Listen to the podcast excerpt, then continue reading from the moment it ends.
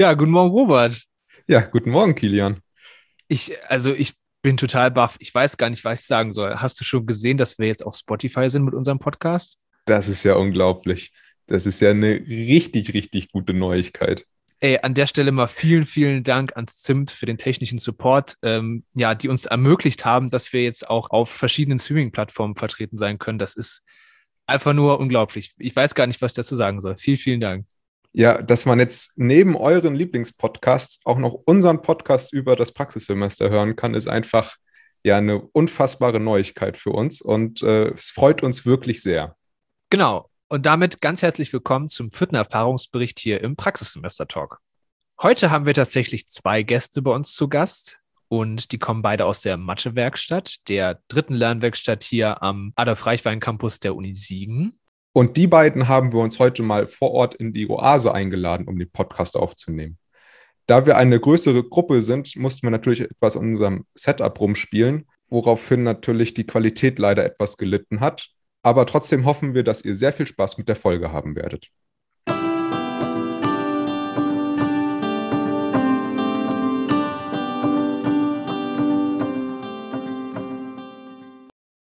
Johanna und Andreas kommen gerade frisch aus ihrem Praxissemester oder sagen wir eher, sie stecken noch mittendrin. Euer schulpraktischer Teil ist geschafft und jetzt müsst ihr noch einige Prüfungen hinter euch bringen. Welche sind das denn? Ja, also bei mir steht noch an Deutsch, um genau zu sein, Literaturwissenschaften. Da habe ich sowohl das Studienprojekt als auch die Grundlagenprüfung noch. Die anderen drei Fächer Mathe, Sachunterricht und Bildungswissenschaften habe ich schon hinter mich gebracht.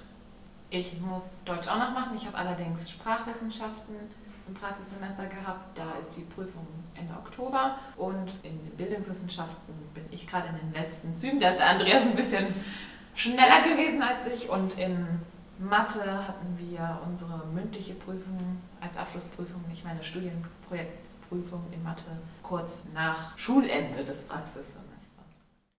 Welche Prüfungsformen erwarten unsere ZuhörerInnen denn nach dem Praxissemester so in den einzelnen Fächern? In Mathe ist es so, da wird dann quasi das Vorbereitungsseminar und das Begleitseminar nochmal rückblickend betrachtet. Da kann man sich auch seine eigenen Schwerpunkte in der Prüfung selber bestimmen.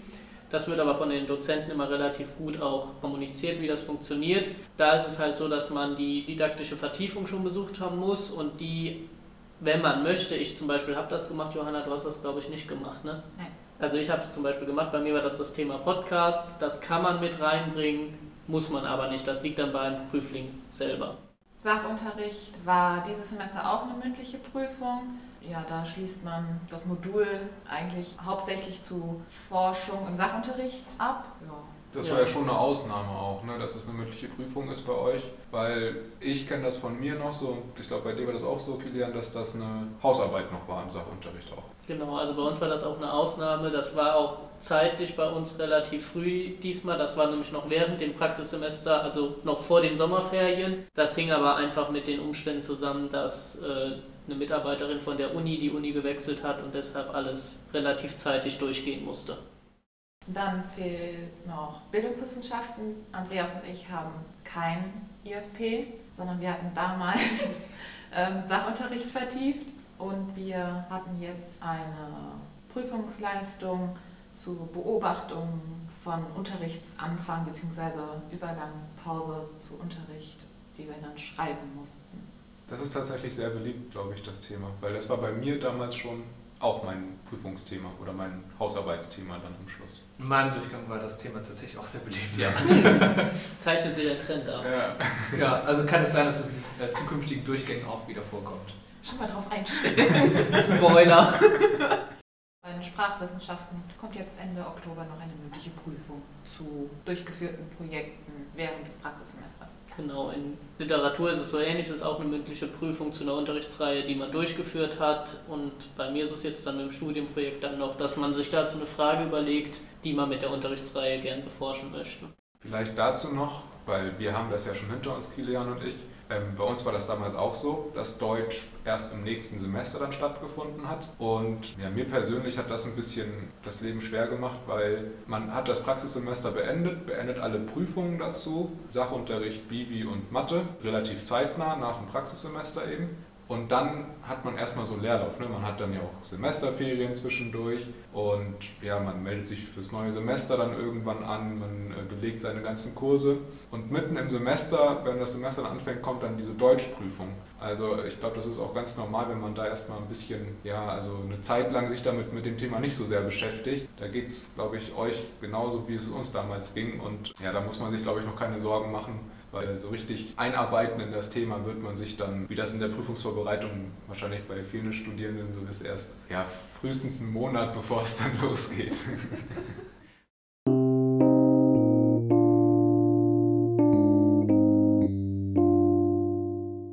Hattet ihr das Gefühl, dass die Prüfungen im Praxissemester euch noch mehr beanspruchen als normal oder ähm, war das Pensum durchaus machbar und eigentlich wie gewohnt? Ich finde, es kommt drauf an. Also in Deutsch hänge ich im Moment noch so ein bisschen in der Luft gefühlt, weil ich irgendwie noch nicht mehr so richtig was Fassbares in der Prüfung vorstellen kann. Aber gut, das kann auch sein, wir haben noch mal eine Sitzung, bevor es dann soweit ist, dass die Prüfung ist. Vielleicht wird es da dann noch mal klarer. In Bildungswissenschaften fand ich es extrem anstrengend, insofern, dass es irgendwie sich so gezogen hat, weil es so nochmal dieser Blick auf Unterricht und nicht so in Unterricht rein, sondern mehr so oben drüber geschwebt hat. In Mathe wiederum fand ich es total einfach gefühlt, weil wir gut vorbereitet wurden von den Vorbereitungs- und Begleitseminaren, weil das sehr gut, oh Gott, das klingt voll, als ob ich richtig Werbung für Mathe mache. Aber ähm, es war halt so, dass die Seminare schon gut vorbereitet haben und dass wir auch genau wussten, was so auf uns zukommen wird. Die Prüfung wurde klar kommuniziert und in Sachunterricht fand ich es relativ ähnlich. Da war es, glaube ich, so ein bisschen gemischt. Die einen haben gesagt, sie fanden sich gut auf die Prüfung vorbereitet und andere haben gesagt, hm, ich weiß noch nicht so richtig, was mich erwartet. Ja, also ich gehöre dann zu der zweiten Kategorie von Sachunterricht. Also ich wusste natürlich schon so ungefähr, wie das ablaufen wird und worum es geht, weil ich hatte ja auch das Thema dementsprechend, aber so direkt den Ablauf, das war dann für mich irgendwie dann ja interessant. Das habe ich sehr dann in der Prüfung dann irgendwie gemacht. Das war bei mir irgendwie nicht ganz so einfach, aber das war auch vielleicht noch meine persönliche Wahrnehmung. Mathe stimme ich Andreas vollkommen zu, wussten wir von Anfang an, was auf uns zukommt und da kann man sich auf die Themen aus und dann geht das. Was mir damals sehr gut in Mathe gefallen hat, war, dass die Prüfung sehr nah am Praxissemester war. Das war bei mir zwei Wochen nach dem letzten Unterricht und da war man halt voll drin und konnte direkt dann in die Matheprüfung gehen. Ich hatte mein Studienprojekt da ja auch gemacht und ja, war, war voll im Flow und konnte dann alles direkt hinter mich bringen. Das hat mir sehr gut gefallen. War das jetzt auch wieder so in diesem Durchgang? Ja, Jo, war, das stimmt. glaube ich, auch wieder so zwei Wochen danach und also hat eigentlich ganz gut gepasst. Also mit Sachunterricht, das war dieses Jahr in der Schule. Das war auf der einen Seite gut, weil man sich auf Mathe fokussieren konnte. Auf der anderen Seite war das nicht ganz so einfach, weil man ja immer noch in der Schule war und ich zum Beispiel noch meine ganzen Sachen machen musste. Also ich musste noch Unterricht durchführen. Ich hatte noch das Abschlussgespräch, worauf ich mich auch noch vorbereiten musste, plakattechnisch und so. Und das war irgendwas zwischen gut und irgendwie unpassend zeitlich, aber Also es hat ein bisschen, es hat ein bisschen Planungsvorbereitung gebraucht. Es war schon irgendwie ein bisschen so zwischengeschoben gefühlt, aber also ich fand es ging.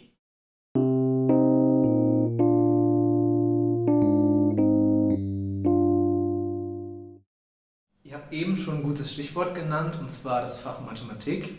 Ihr arbeitet ja beide in der Mathewerkstatt, der einzigen Lernwerkstatt hier in der Uni, die tatsächlich äh, ja, sehr fachspezifisch arbeitet. Wie hat das denn eigentlich geklappt mit dem Praxissemester? Ihr habt ja während des Praxissemesters noch weiter in der Mathewerkstatt gearbeitet und aus unseren Erfahrungen von Robert und mir weiß ich, dass es ganz schön viel Arbeit, wenn man nebenbei noch einem Minijob nachgeht. Ähm, das ist zeitlich manchmal nicht so gut vereinbar. Wie war das denn bei euch? Wie sind eure Erfahrungen so damit gewesen?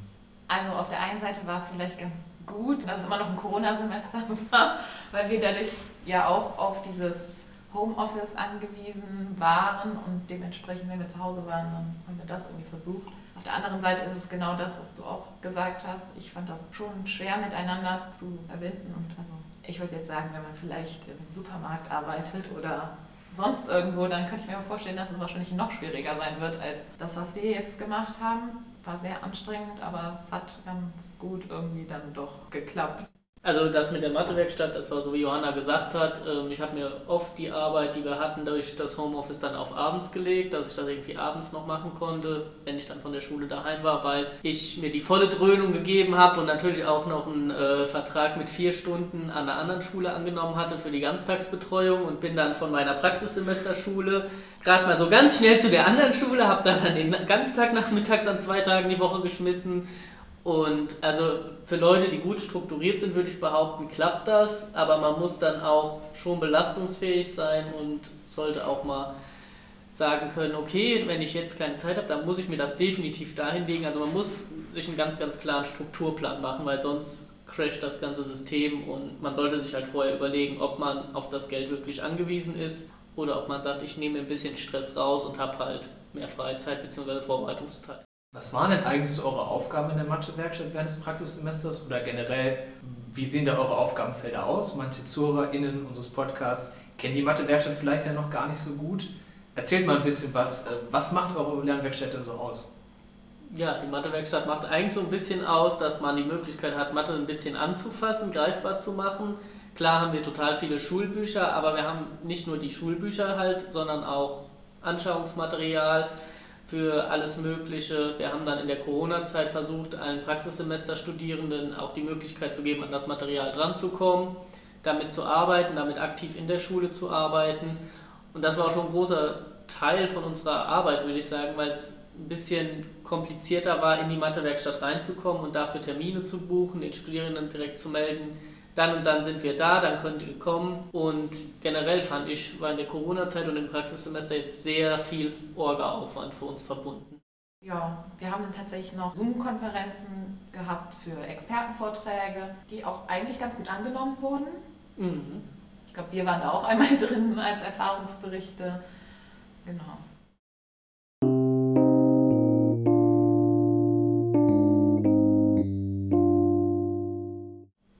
Tatsächlich durch euer Angebot, die Praxiswerkstatt, auf euch beide aufmerksam geworden und haben dadurch so ein bisschen in Erfahrung bringen können, dass ihr gerade im Praxissemester seid, im Sommersemester 2021. Und da habt ihr unter anderem auch über Studienprojekt gesprochen. Wollt ihr davon so ein bisschen was erzählen? Was habt ihr da gemacht? In welchem Fach vielleicht? Und was war euer Thema? Was habt ihr so mit den Kindern gemacht? Würde uns sehr interessieren. Also bei mir war es so, ich habe mein Studienprojekt in Deutsch gemacht und da war der Plan, dass wir ein Buch von Kirsten Boje nehmen und zu diesem Buch arbeiten mit den Schülerinnen und Schülern. Das hat bei mir in der Schule zum Glück sehr gut geklappt. Die Schule hat mir dafür alle Materialien auch bereitgestellt. Also es mussten Bücher dafür angeschafft werden, die wurden dann übernommen. Das hat bei anderen Studierenden, so ich das gehört habe, leider nicht so gut geklappt. Deswegen wurden die Studienprojekte hinterher ein bisschen geöffnet in, es sollte halt ein Kinderbuch sein und ein Kinderbuchautor oder halt ein Bilderbuch.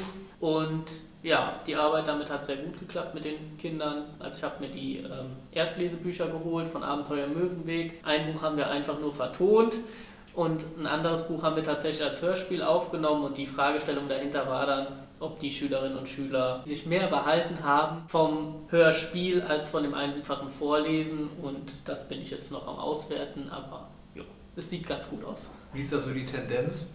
Also es zeigt sich schon, dass beim Hörspiel deutlich mehr behalten wurde, wenn man den Text, also das Skript habe ich selber nochmal umgeschrieben tatsächlich, damit aus dem Buch auch wirklich ein Dialog wurde, wo man gemerkt hat, das ist jetzt viel wörtliche Rede. Aber es zeigt sich da schon ganz, ganz deutlich, dass die Schüler viel mehr Details sich behalten haben, als wenn die einfach nur das Buch vorlesen. Ich habe mein Studienprojekt in Mathe gemacht über das Thema Diagramme. Also ich habe das in der vierten Klasse durchgeführt und ich wollte eigentlich auch die digitalen Medien so ein bisschen mit reinbringen, weil das durch die Corona-Zeit ja auch an Bedeutung gewonnen hat. Jetzt muss man sagen, dass vielleicht nicht alle Siegener Schulen technisch einwandfrei ausgestattet sind. Und äh, ich habe das dann versucht, die so einzubinden, dass die Kinder das zu Hause machen konnten, weil viele der Kinder tatsächlich Gott sei Dank zu Hause einen Internetzugang hatten. Und genau, ich habe am Anfang mit den Kindern die wichtigsten Diagramme eingeführt, also das Säulen- und das Balkendiagramm und auch die Häufigkeitstabelle und habe dann mit den Kindern eine Umfrage erstellt zu den Themen, die sie sich aussuchen konnten und habe dann mit den Ergebnissen der Umfrage einen Unterricht entwickelt, in dem ich auch besucht wurde, wo dann die Kinder zu ihren eigenen Daten dann die Diagramme erstellen sollten, konnten, wollten. Einige von denen haben es tatsächlich auch in die Abschlusszeitung der vierten Klasse geschafft. Das war das große Ziel. Und es haben sehr viele Kinder was mitgenommen und also ich ein bisschen stolz bin ich schon. Kann man auch durchaus sein. und äh, habe auch tatsächlich sehr viel Lob dafür bekommen. Es ist sehr interessant, weil auch die Diagramme ja im Lehrplan der Grundschule so ein bisschen drin sind in Daten, Häufigkeiten, Wahrscheinlichkeiten. Und wenn man tatsächlich in die Lehrpläne der weiterführenden Schule guckt, dann sind die auch in allem drin. Und da habe ich gedacht, super, dann machen wir das doch, dann bereiten wir die auch noch direkt auf die fünfte, sechste Klasse vor. War da nicht auch was gewesen, dass da eine Lehrerin hinterher zu dir kam mit, ach, die hat doch da mal was vorbereitet? Ich meine mich daran ja, zu erinnern. tatsächlich, Ja, ich habe, als ich das vorbereitet hatte, ich hatte den kompletten Unterricht schon geplant, bevor ich, glaube ich, die erste Unterrichtsstunde überhaupt angefangen Also hatte. die Unterrichtsreihe hast du geplant? Ja, Okay. Entschuldigung, die komplette Unterrichtsreihe habe ich geplant, bevor ich überhaupt angefangen habe mit irgendeiner. Und meine Mentorin hat dann dem Referendar dann gesagt, hier, die Johanna, die macht da gerade was mit der Parallelklasse. Lass sie das doch von Johanna mal gehen, das klingt gut. Und dann haben die das tatsächlich auch zumindest zum Teil so durchgeführt. Ich habe natürlich sehr viel mehr Zeit bekommen, weil ich ja auch mein Projekt da drin hatte. Diese ganze Zeit haben wir dann in der Parallelklasse nicht gemacht, aber es wurde tatsächlich ein Test geschrieben, der nicht von mir aus organisiert wurde, möchte ich mal anmerken. Aber da haben die Kinder auch sehr gut drin abgeschnitten und ja, wenn die Kinder so Sachen vergessen wie Überschrift hinschreiben, dann dachte ich mir so, ah, damit kann ich leben. ja, aber das war tatsächlich schon ein lustiger, cooler Moment. Es kommt nicht oft vor, glaube ich, im Praxissemester, dass man eine ganze Unterrichtsreihe direkt weitergeben kann.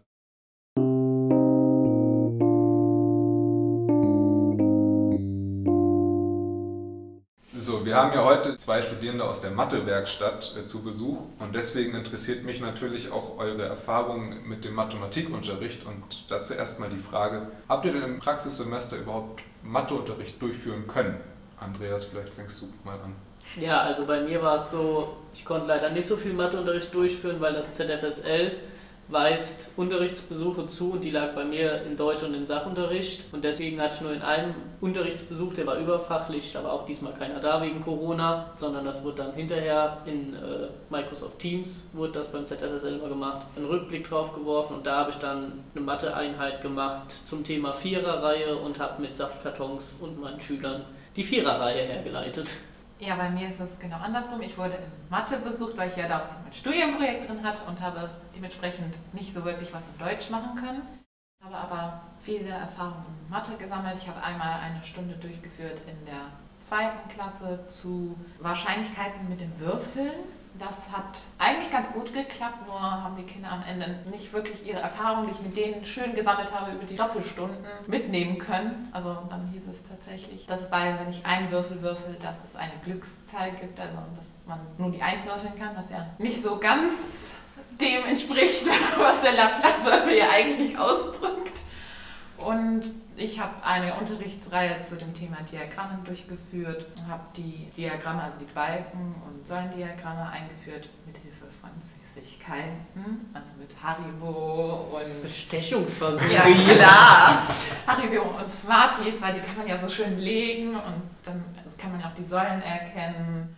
Ich glaube, das war ein ganz guter Einstieg und die Kinder haben das eigentlich auch gut verstanden. Ich habe tatsächlich auch immer versucht, sehr viel so Inaktives zu machen, also sehr viel Handelndes, eben mit Smarties legen, Haribos legen oder ähm, tatsächlich, weil ich auch Kinder hatte, die einen Förderschwerpunkt haben und das nicht ganz so einfach war, habe ich tatsächlich, als die anderen Kinder am Ende der Reihe die Diagramme zeichnen sollten zu ihrer Umfrage, habe ich die Kinder dann mit Lego-Duplo-Stein bauen lassen.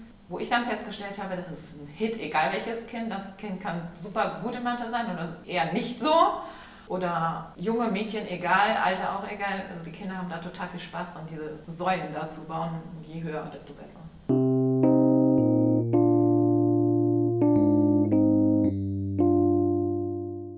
Wer aufmerksam unseren Podcast hier verfolgt, der weiß, wir stellen eigentlich immer die Standardfrage, ja, welche besonderen Momente denn so noch im Gedächtnis geblieben sind aus dem Praxissemester. Das würde ich natürlich auch gern von euch wissen wollen. Also ich würde sagen, die meisten Momente sind Momente, wo Kinder einem sagen, dass man nach der Klassenlehrerin die liebste Lehrerin ist. Das ist, äh, da denke ich mir so, oh, Geht einem das Herz auf. ja, da geht einem das Herz auf. Man denkt sich so, oh, bin die erste Praxiswissen, die Kinder mich schon lieb, oh, das kann ja nur noch besser werden. Oder grundsätzlich auch ähm, positive Rückmeldungen von den Kollegen, also dann von allen Lehrern oder auch von den Leuten aus dem ZFSL, die einen besuchen. Genau, so positive Rückmeldungen oder tatsächlich auch so Sachen, so, die einfach abgedreht sind, weil die Kinder irgendwie irgendwelche Überlegungen haben, die einem nicht unbedingt direkt so eingefallen wären, wenn man das vielleicht geplant hat. Ich finde, es gibt so zwei schöne Momente. Also der erste Moment war, als ich in die Schule kam und mir noch so dachte, okay, du kennst hier keinen Menschen, äh, wie wird das wohl werden? Und dann kam ich um die Ecke den Morgen und wusste auch nicht, ob ich da, wo ich geparkt hatte, stehen bleiben durfte. Gehe auf den Schulhof und direkt kommt die Konrektorin um die Ecke und ich so, hallo, ich bin der Praxissemesterstudent. Und dann so, ach jo, hallo, ich bin die so und so. Schön, dass du da bist. Wir duzen uns hier übrigens alle. Ne? Wir wollen hier gar nicht so förmlich werden. Und dass man da halt direkt so herzlich aufgenommen wurde vom Kollegium, auch wenn man dann im Lehrerzimmer saß, dass man direkt, ja, man war irgendwie einfach direkt Teil des Kollegiums. Und dann auch wirklich nochmal der Moment, wenn man ein halbes Jahr vor der Klasse stand. Das hat sich bei mir tatsächlich mit meinem Geburtstag gedoppelt fast. In der letzten Woche äh, hatte ich dann meinen Geburtstag und dann stehen die Kinder da. Und durch einen Zufall, eigentlich hatten wir gesagt, wir sagen denen das auch gar nicht so groß weiter. Und dann durch einen Zufall haben die das halt doch mitbekommen.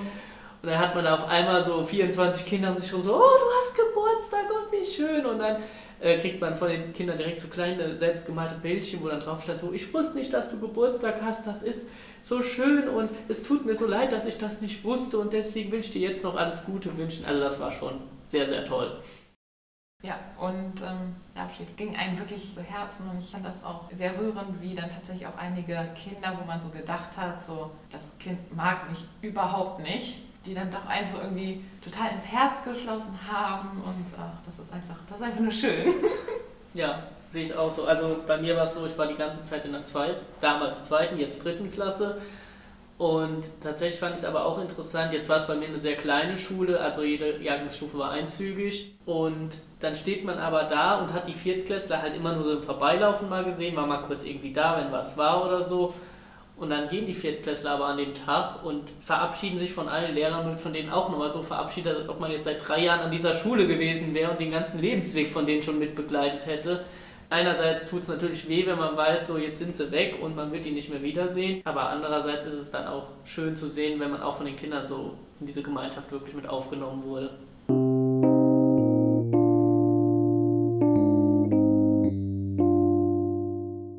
Bleiben wir ganz kurz beim Thema Abschied. Ein Vögelchen hat mir gezwitschert, dass du nämlich noch an deiner Schule tätig bist. Ist das richtig? Jo, ich bin jetzt von der Ebene der Lehrer gewechselt in die Ebene der Ganztagsbetreuung.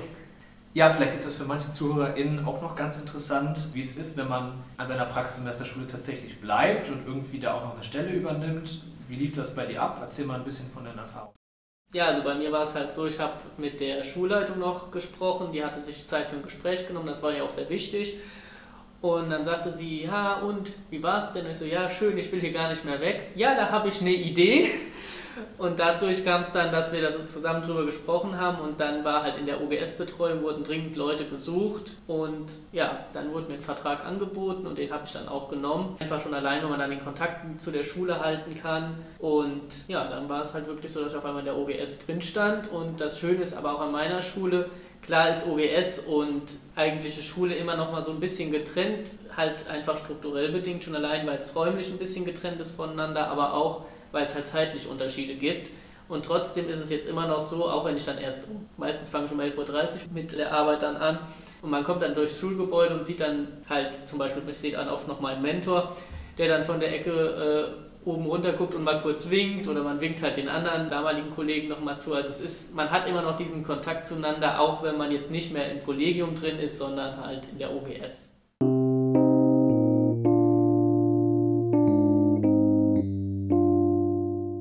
Ganz am Ende stelle ich immer eine Abschlussfrage und zwar, was möchtet ihr unseren ZuhörerInnen noch abschließend mit auf den Weg geben, wenn ihr ans Praxissemester denkt? Ich würde sagen, keine Angst vor Praxissemester haben, sich darauf freuen, auch wenn es am Anfang bestimmt was Ungewohntes ist, wie bei ähm, vielen Sachen, die da passieren, aber einfach auch darauf freuen, darauf einlassen und die meisten Schulen und Kollegien werden einen nicht fressen. Auch die Zeit in der Schule ist super und also ich habe festgestellt, das Vorbereiten und Nachbereiten braucht immer sehr viel Zeit, aber das mache ich gerne. Aber man sollte tatsächlich auch nicht die Begleitseminare unterschätzen, weil die dann schon einiges an Zeit in Anspruch nehmen. Also das sollte man dann immer ein bisschen im Blick haben, insbesondere wenn man dann ja noch einen Job hat.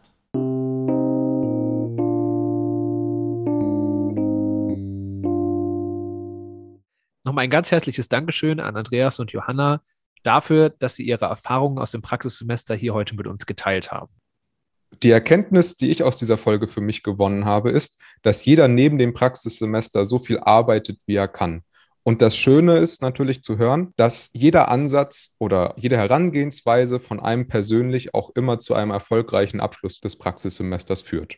Ein weiterer Punkt, der mir nochmal hängen geblieben ist, ist, dass in jedem Fach, in dem man sein Studienprojekt durchführt, alle Dozierenden auf einen zugehen, wenn es Probleme gibt, wie man an der Erzählung von Andreas und an meinen Erzählungen aus einer vorigen Folge hoffentlich gut mitbekommen hat. Und damit vielen Dank fürs Zuhören und bis zum nächsten Mal. Moment, bevor du abschaltest, eine kleine Info noch. Wenn du uns deine Meinung oder Fragen oder Anregungen schicken möchtest, dann kannst du das gerne über Instagram per Direktmessage machen. Da heißen wir oase-lernwerkstatt. Gerne kannst du uns aber auch einen Kommentar auf unserem Blog hinterlassen. Den findest du unter der Adresse blogs.uni-siegen.de slash oase-lernwerkstatt.